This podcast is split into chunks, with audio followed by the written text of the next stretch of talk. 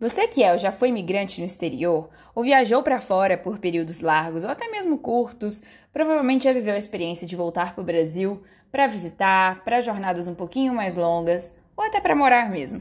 É uma maravilha poder ver a família, amigos, ir no seu lugar favorito, comer feijão, pão de queijo, ainda mais eu aqui mineira. Enfim, é bom demais, né? Mas eu queria te convidar a observar uma coisa. Você já se deparou com comentários de outras pessoas ou até pensamentos seus como, nossa, mas por que que eu voltei? Ou até pessoas falando para você, ficasse por lá mesmo, não tem nada de bom aqui não. Deu tudo errado por lá e por isso que você está voltando? Pois é, nem precisa ser migrante para sentir isso na pele. Existe uma tendência no Brasil de valorizar países do norte global, principalmente Estados Unidos, e desvalorizar o próprio país, né? Idealizando o estrangeiro. E isso se chama malinchismo.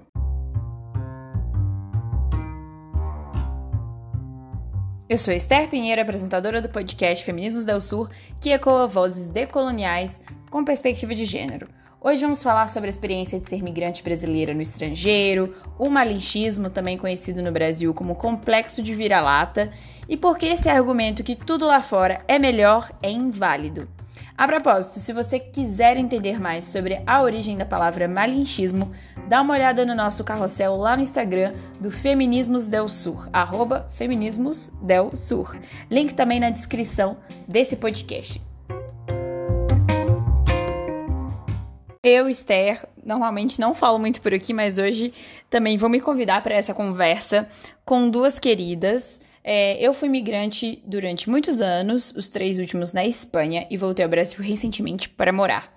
E comigo hoje, para essa conversa sobre malinchismo, está Gabriele Leite, a Gabi, economista de formação. Ela é especializada em gênero e economia feminista. Ela foi migrante em vários países, tanto na Ásia quanto na América do Norte e Europa. E Lívia Beatriz, psicóloga e psicanalista, morou dois anos em Paris e hoje mora no Rio, sua cidade natal.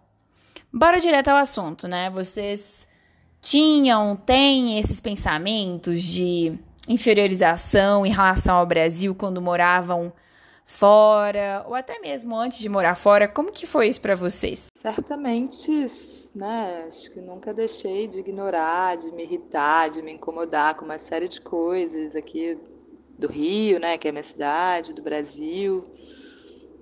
É, era um momento político já bem pós 2013, tudo, tudo que foi, né, foram as manifestações, o pré-golpe, o golpe.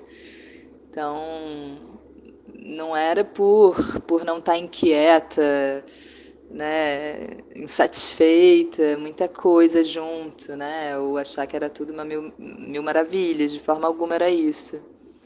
Mas, ah, e também sempre amei muito morar aqui. É, sempre vi muitas potências também. E nenhum momento a minha ida para lá, né, a minha vontade de morar fora e a minha ida para a França tinha a ver com aqui ser ruim ou aqui ser menor, aqui ser desprezível, nada disso. Né? A minha vontade de ir tinha muito mais a ver com com o que eu via lá de, de potência, de coisas que eu queria conhecer, explorar, do que exatamente pelo déficit de onde eu estava, né? Assim, por, por aqui ser menor. Eu acho que eu nunca compartilhei essa ideia de que tudo aqui é, era ruim e negativo, mas acaba que com com a televisão, né, com as propagandas, com essa ideia de sonho americano, né? Muito assim, essa idealização dos Estados Unidos. Eu achava que, quando era mais nova, que as condições de vida eram realmente muito melhores no exterior, considerando principalmente Estados Unidos e Europa, do que aqui, sabe? É, no Brasil. E, e isso acho que foi uma construção não só da minha opinião sozinha, mas de toda uma sociedade que repete isso, né? Nas novelas, nas séries, no que a gente consome aqui, até na própria linguagem, né? Uma calça jeans que a marca é fashion, todo mundo quer comprar, e se a marca chama moda, no português todo mundo acha feio, né? E, e, e, não valoriza. E eu acho que essa visão mudou muito quando eu tive a minha experiência de morar fora, é, desde a primeira experiência do primeiro lugar que eu fui, é, que tinha sido na Inglaterra, que eu fui fazer um intercâmbio na época, e, e que eu percebi que, na verdade, tinham problemas sociais, né? Tinham pessoas em situação de rua, tinham pessoas migrantes que sofriam racismo, que não eram vistas, vistas da mesma forma. Eu mesma que fui para uma região, né, uma pessoa racializada, né, eu fui para uma região de maior parte pessoas brancas, elas me viam naquele espaço como uma pessoa estranha, né? Eu ia pegar o ônibus, eu era a única pessoa racializada dentro do ônibus, então é, isso também era uma questão. Né? E eu percebi, comecei a, né, a, a, me dar conta que não era bem assim, tudo mil maravilhas, é, como a gente percebe aqui no Brasil. Né? Existem problemas sociais, existem, é, existe também a segregação social, econômica, é, política, que não coloca todas as pe pessoas em situação de igualdade e equidade plena. Essa motivação de morar fora, né?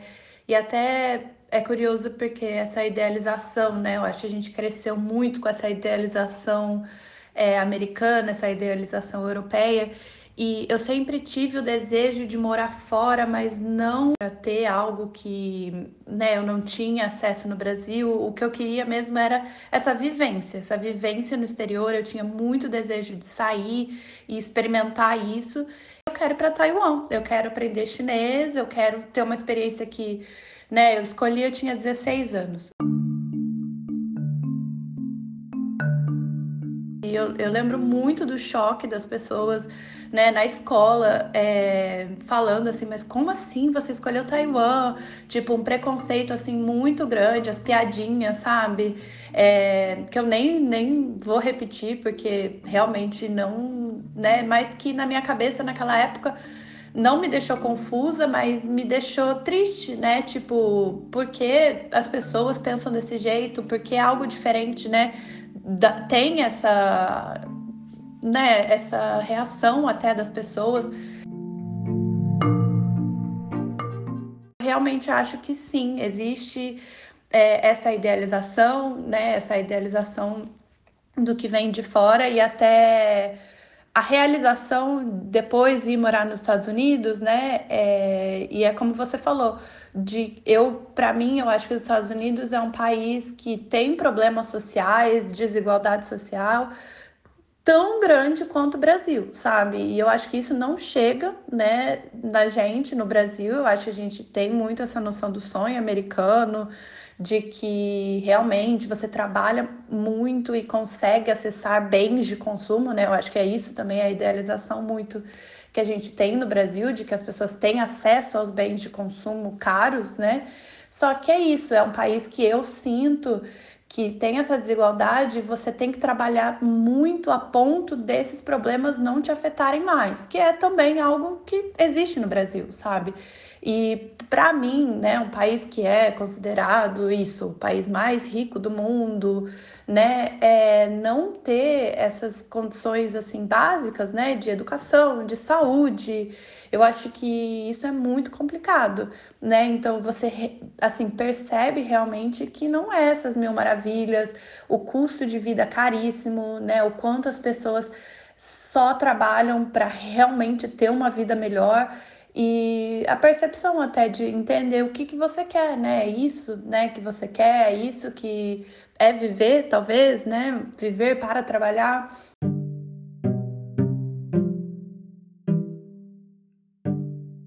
Toda decisão é válida, viu, gente? Eu acho que é importante falar aqui desde o início que se você quiser morar fora, ou morar no Brasil, ou morar fora e voltar para cá por uns anos, ou definitivamente, tudo é válido e é importante falar isso porque de nenhum modo a gente está falando que valorizar o exterior e os seus pontos positivos é um problema, nem como criticar os desafios que o Brasil tem que enfrentar.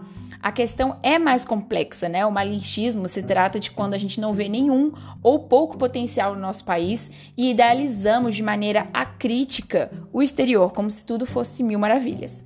Inclusive, essa ideia de complexo de vira-lata é uma teoria criada pelo escritor e jornalista Nelson Rodrigues na década de 1950. Para ele, o brasileiro não atingia o ápice de seu potencial por possuir uma crença inconsciente de que é uma etnia inferior aos demais especialmente em face dos europeus.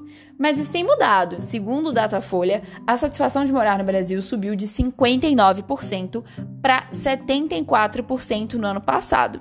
Já o sentimento de orgulho de ser brasileiro passou de 77% para 83%, segundo a pesquisa publicada pelo jornal Folha de São Paulo. Então vamos lá, como foi a experiência de vocês de voltar para o Brasil?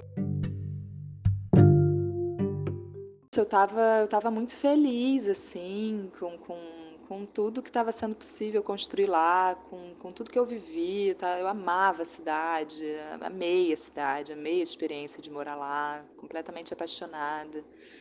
E amei a minha experiência de universidade, bom, com muitas durezas, né? Mas é, foram muitos bons encontros que eu vivi.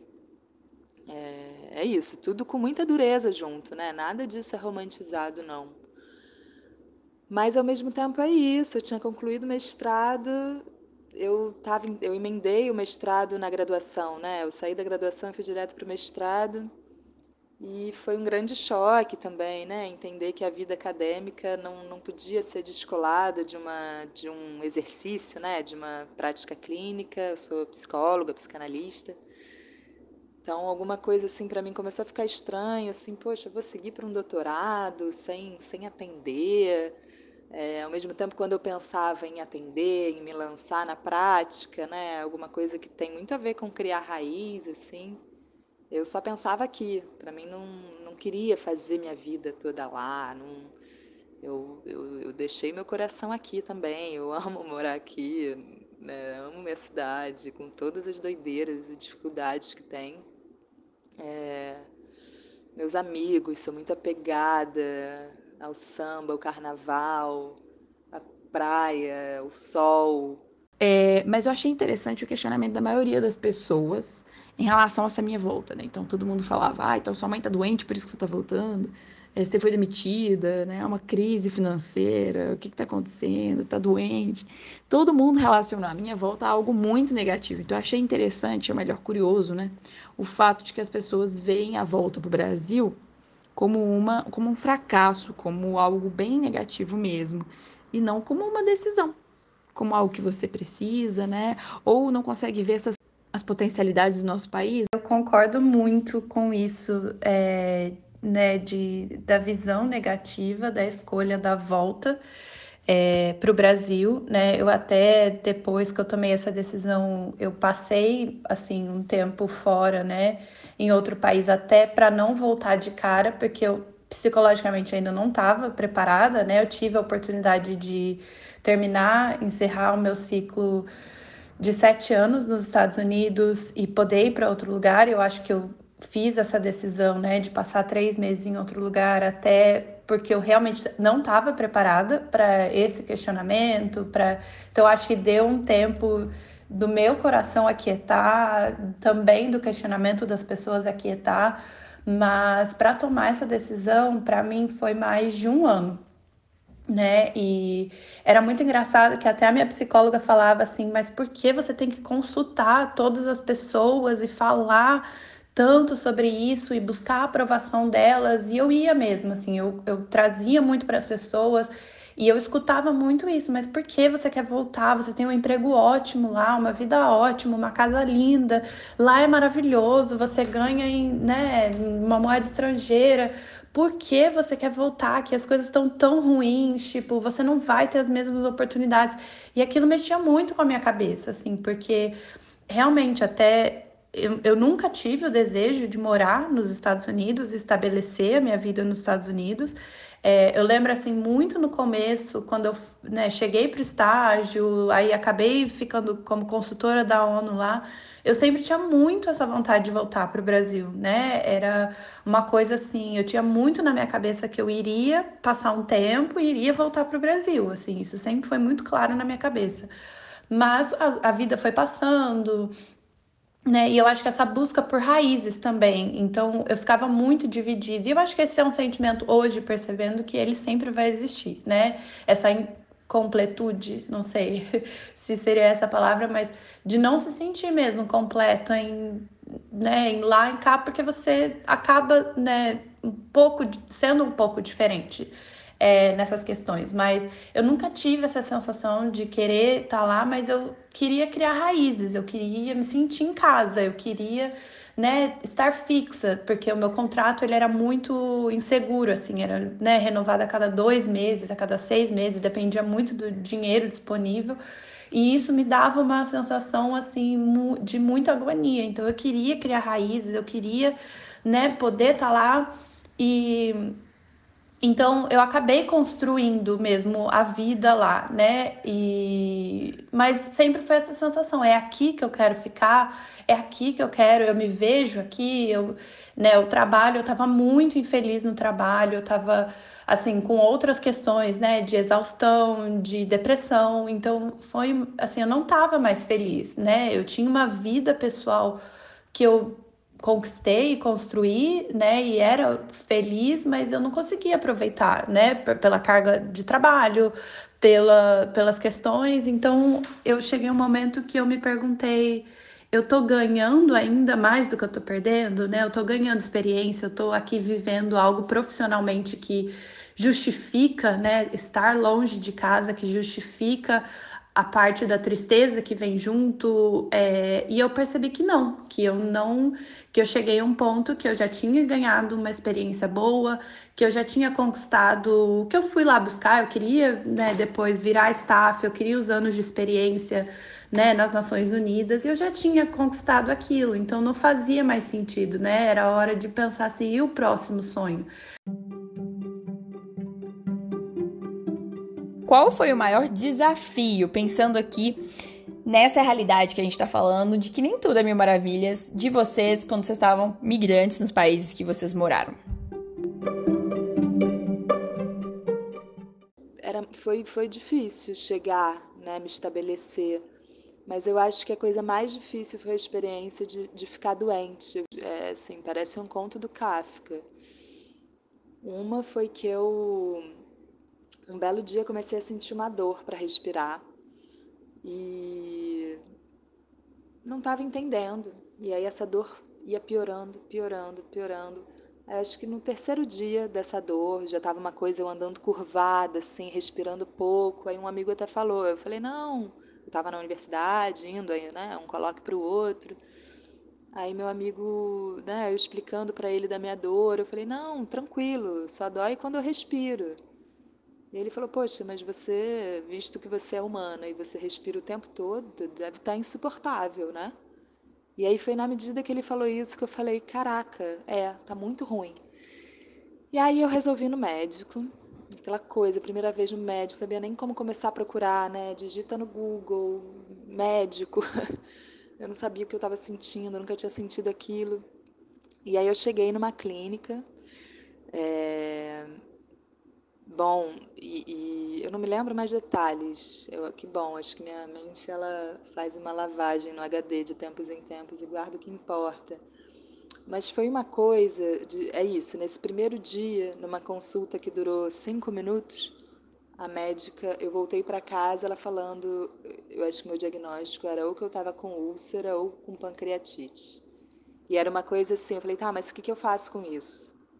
Ela, não, porque se for úlcera, tinha uma coisa assim, se fosse um, o tratamento era um. Se fosse o outro, as recomendações eram as opostas. Então tinha um que assim, seria bom eu comer em mais quantidade. A outra recomenda, se fosse o outro diagnóstico, quanto menos eu comesse melhor. E era tudo assim. E aí eu falei, bom, e aí? Ela falou, não, vai fazer esse exame e volta aqui amanhã. E aí eu fui fazer o exame de noite já. Aí, 10 da noite, eu lembro que já tinha passado das 10. Eu estava em casa com as minhas amigas, eu morava com amigas. E aí me liga um número. É, Lívia, é, você fez um exame aqui e eu te recomendo voltar no médico amanhã. Eu, ferrou.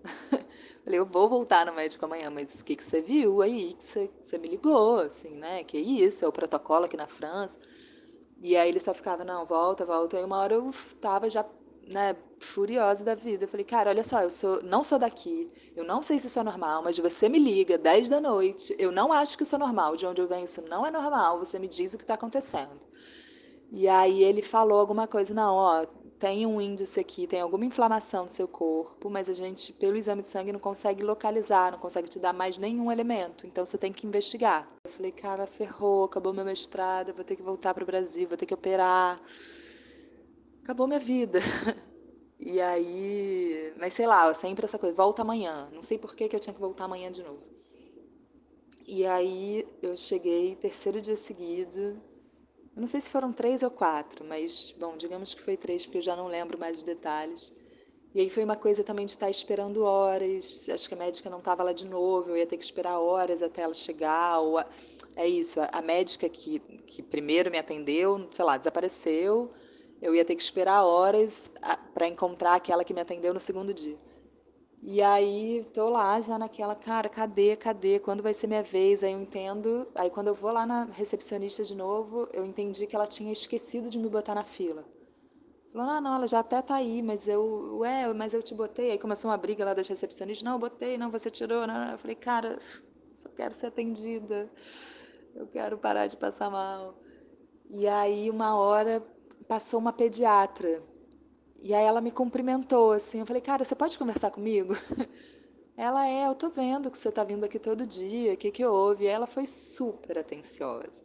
Me recebeu, me examinou, eu contei todo esse périplo para ela. E ela falou, olha, ela fez vários exames em mim lá dentro do, da sala também. Mas foi muito, muito querida, muito atenciosa. Que bom, que bom, assim, que ela foi essa pessoa nesse momento. Ela falou: Cara, você tá com gastrite. É isso. Toma tal remédio e confia, vai passar. Você não precisa voltar para o Brasil. Eu tenho quase certeza do que eu estou dizendo. Vai dar certo. É, e aí eu, uau, vai dar certo. E aí deu certo. Demorou ali mais uns dias, mas com a medicação foi melhorando a dor. Eu falei, bom, então talvez ela esteja na boa direção. Muitas confusões no, no âmbito de saúde. Lembro uma, uma amiga também passou por uma situação assim, violência médica real, com uma ginecologista, de se sentir super exposta, assim, uma coisa muito sem cuidado, muito sem escuta, é, muito radical mesmo, assim. Eu acho que aqui, né, bom, a gente pode falar o que for da saúde pública, é precarizada mesmo falta recurso, mas eu acho que é outra dimensão de acolhimento, né, dadas as condições, né? Eu acho que realmente assim o maior desafio mesmo é, foi é, ter uma rede de apoio, né? E agora pensando assim no meu tempo nos Estados Unidos, foi muito sofrido, é, assim, os primeiros anos, né, que eu estava lá, principalmente pelo fato de não ter, assim, uma rede de apoio. É uma cidade que as pessoas vêm, Nova York, né, é uma cidade que as pessoas vêm e voltam, é, vêm e vão embora, né, muito frequente. Então era isso, você tinha um ciclo, um círculo num dia, no dia seguinte, né, já não tinha mais e isso me afetou muito e no início realmente eu tinha mais amigos estrangeiros, né? Até pelo estágio da ONU, assim, amigos que eram da Europa, que eram americanos e essa falta de identidade, assim, porque o que eu passava até de estar naquele espaço não é a mesma coisa que eles, né? É... Então, eu realmente eu sofria muito por não ter até com quem eu podia desabafar, com quem entendia o que eu estava passando. E com o passar do tempo, ir construindo e fazendo amigos brasileiros, fazendo amigos que já tinham a vida construída ali, não iam embora, né? Acho que isso mudou muito. E eu fui embora com um grupo muito sólido de amigos. É, foi até assim muito dolorido dizer tchau, mas eu acho que essa rede de apoio, ter gente que te entende, ter gente que te ajuda, né? Eu acho que tanto em Paris quanto em Nova York tem comunidades de brasileiras assim que se ajudam. Então, qualquer perrengue de burocracia, de achar isso, de achar aquilo, é, de se ajudar mesmo, de ter é, esse apoio, eu acho que isso faz total diferença. Você não tá sozinho e descobrir esses grupos depois, né?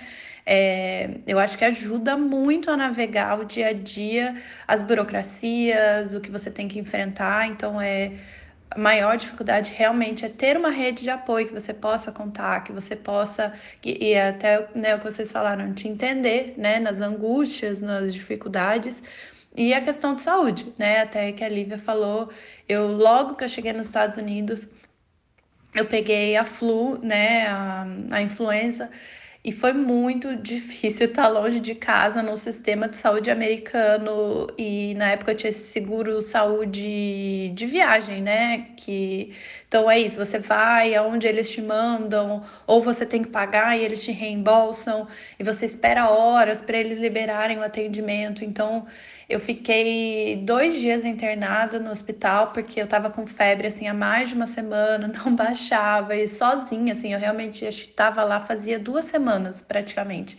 Eu não tinha ninguém mesmo assim que pudesse me ajudar. Eu cheguei em Nova York conhecendo uma pessoa, mas era uma amizade distante, assim, então eu realmente não tinha ninguém para me ajudar é, de estar tá no hospital sozinho, você ter que explicar seus sintomas em outra língua, né? A dificuldade com o atendimento e de não conseguir ir, não ter ninguém, tipo, não ter forças, né? Eu tava com febre, assim, muito alta, de ter que ficar internada porque a febre não baixava, de você não ter, né? Navegar o sistema de saúde nos países é muito complicado, é muito complexo e a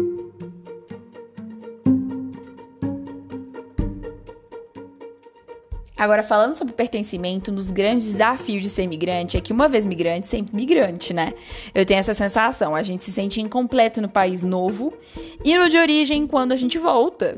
Alguma coisa mudou na gente.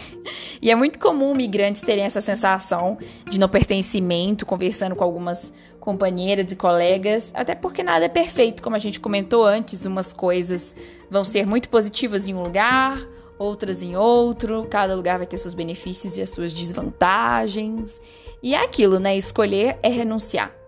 E essa sensação de ser de lugar nenhum é bem dolorosa, né? Eu me identifico bastante com isso. E vocês? Escolher é renunciar. Isso aí é. tá tatuado na carne, né? Tem uma frase do Fernando Sabino do livro Encontro Marcado, que foi um livro que quando eu conheci, eu conheci o livro por essa frase, né? Virou, virou o livro da minha vida. E é uma citação que é assim, é, o narrador, né, falando. Gide disse que o diabo da vida é que a cada 100 caminhos a gente tem que escolher apenas um e viver com a melancolia dos outros 99.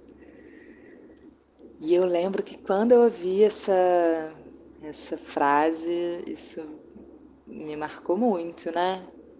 Que é muito verdade. Todos os ICs da vida, né? Tudo que poderia ter sido, sobretudo, né, diante desses, dessas grandes decisões, é, escolher renunciar, mas é isso.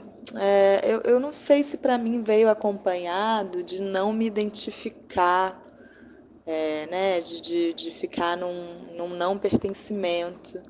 Eu acho que eu voltei com uma coisa até mais. Eu voltei pertencendo a dois lugares. Certamente, né, acho que nunca deixei de ignorar, de me irritar, de me incomodar com uma série de coisas aqui do Rio, né, que é a minha cidade, do Brasil. É, era um momento político já bem pós 2013, tudo, tudo que for, né, foram as manifestações, o pré-golpe, o golpe. Então, não era por, por não estar inquieta, né, insatisfeita, muita coisa junto, né, ou achar que era tudo uma mil, mil maravilhas, de forma alguma era isso. Mas, ah, e também sempre amei muito morar aqui. É, Sempre vi muitas potências também. E nenhum momento a minha ida para lá, né, a minha vontade de morar fora e a minha ida para a França tinha a ver com aqui ser ruim ou aqui ser menor, aqui ser desprezível, nada disso. Né? A minha vontade de ir tinha muito mais a ver com com o que eu via lá de, de potência, de coisas que eu queria conhecer, explorar, do que exatamente pelo déficit de onde eu estava, né? Assim, por, por aqui ser menor. Eu acho que ficou mais a, a sensação de pertencer a dois lugares, de pertencer a duas culturas, de pertencer a duas vidas, do que, do que pertencer a lugar nenhum.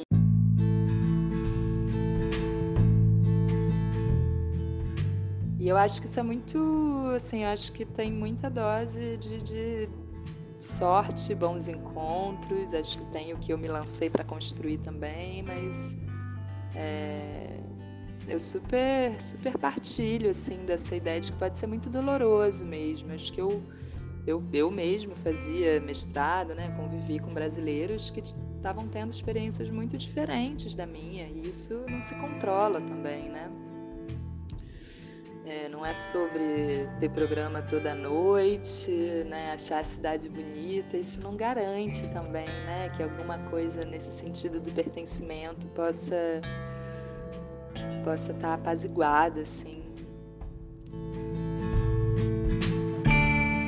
Isso não acontece só para quem mora fora, né?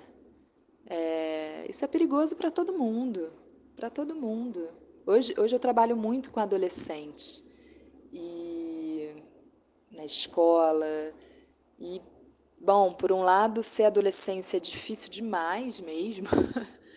é muito duro, acho que a gente esquece grande parte do, do drama que é, né? Estar tá vivo nas cidades, os amores não correspondidos, o corpo, a espinha, o cabelo, nada orna, nada tá bom, a gente não sabe se a gente quer ser patricinha, se a gente quer ser roqueira, o que, que, que a gente vai fazer para o outro amar a gente, como que a gente vai poder ser reconhecida dentro do grupo e enfim, um milhão de dramas, né? Cada um com o seu, mas é uma fase já muito é, muito muito exposta a isso, né? Muito cara a cara com essas com esses dramas. E tem alguma coisa também de um ser adolescente hoje, né? Sem ser saudosista, mas caramba, que, que as redes sociais, essa aceleração, ao mesmo tempo essa, esse esvaziamento da vida pública, né? Que, que, isso, que, que isso traz de consequência assim, para os adolescentes. Então, isso para dizer que eu, é isso, eu acho que o que eles vivem, vivi, vivemos enquanto adolescentes, o que eles, quem é adolescente hoje está passando é, é uma, uma grande falta de pertencimento é, isso, isso marca muito, né? Isso faz muito parte dessa travessia da adolescência. E certamente isso pode ser muito perigoso, muito angustiante, muito desterritorializante, né? É, pode ter desfechos dramáticos mesmo.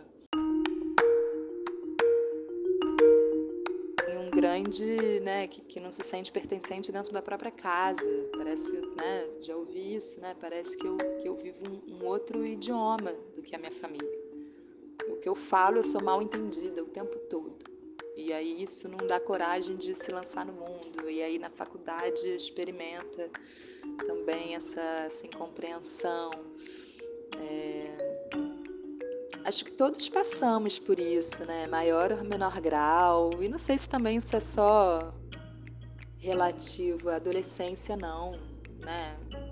Quantas mulheres a gente conhece que né, estão satisfeitas com o corpo, 100%, sem nenhuma ressalva, com seu cabelo, com a sua pele, com, com seu status social, seu status de trabalho. É gente está sempre não pertencendo em alguma medida, né? Acho que isso é uma experiência, isso está na base de ser humano, talvez. Eu acho que isso do pertencimento é o grande desafio que permanece uma vez migrante, né? É... Porque mesmo que você volte para o seu país de origem, você já não é mais o mesmo. Todas as pessoas estão em transformação, né? Mas eu acho que o ser migrante, ele traz um adicional dessa perspectiva desse outro país que você estava morando, que acaba mudando muito a sua perspectiva pelo seu próprio país quando você volta. Então você não se sente parte daquela cultura completamente. Eu acho que alguma coisa mudou E, e esse senso de pertencimento acaba gerando um vazio enorme dentro do peito.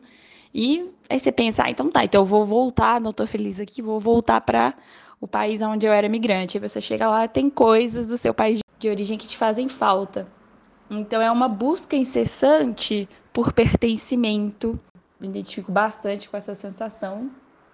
E o que tem me ajudado assim a, a enraizar mesmo, é, colocar meus pés no chão, é me conectar com as coisas que me fazem bem de cada lugar e não com aquelas coisas que estão faltando. Né? Eu poderia ficar me conectando, por exemplo, quando eu estava migrante, só no fato de minha família e meus amigos estarem longe. Mas eu, né, eu me concentro naquilo que é positivo daquele lugar que eu estou. E nas coisas que eu posso fazer, é, e nas relações que eu posso também nutrir dentro daquele, daquela cultura, daquele outro lugar. E agora, de volta no Brasil, as coisas boas que estão aqui, as pessoas que estão aqui, né, a cultura e, e tudo aquilo que me conecta comigo mesma aqui. Ah, eu acho que essa é a questão mais complexa, né, de todas. É... E até acho que pouco que a Lívia falou, eu, eu concordo, eu acho que várias pessoas podem ter essa sensação de não pertencimento, né?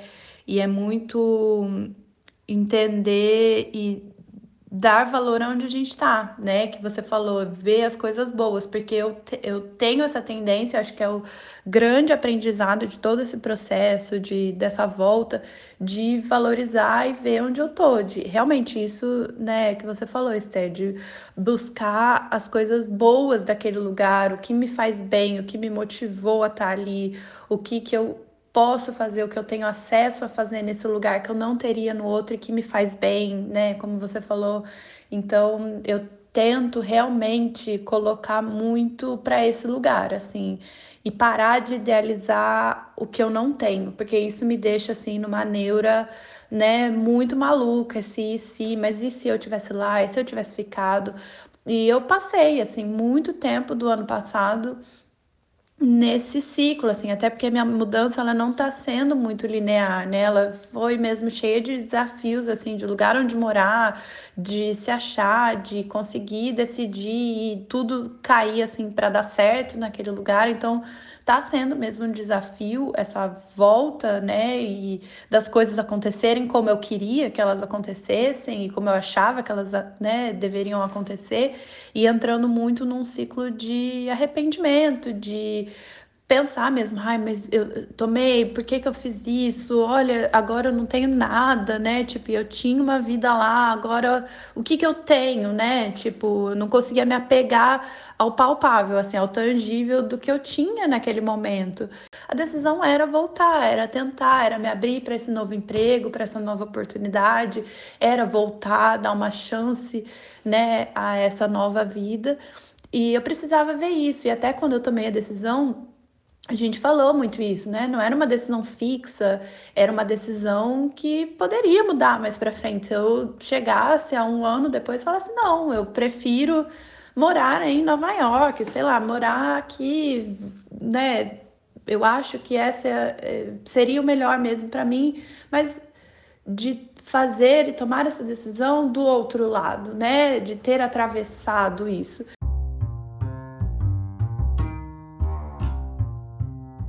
Então, é, a gente mudou um pouco de sobreviver, né? Eu estava assim, sobrevivendo naquele, naquela situação para estar mais forte, né? Ter tido essa vivência e poder olhar daí para trás e falar: não, eu prefiro, eu né, estou melhor em lugar X, lugar Y. Então, mudou muito isso na minha cabeça e eu acho que foi o grande desafio, né?